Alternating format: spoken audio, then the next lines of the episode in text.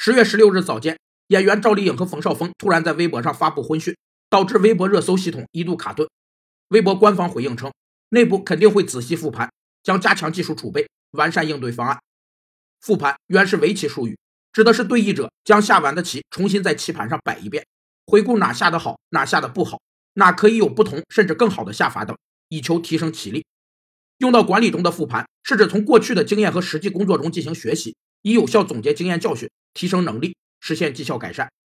复盘有三个特点：首先，复盘是结构化的总结方法。有明确的结构和要素，必须遵从特定的步骤进行操作，不仅回顾，还要分析原因，得出经验教训。其次，复盘是以学习为导向的。第三，复盘通常以团队形式进行，是一种非常重要的团队学习与组织学习的机制。据说，新浪微博技术专家胡忠祥曾表示，现在微博可支持八位明星并发出轨，但该公司 CEO 王高飞否认了这一说法。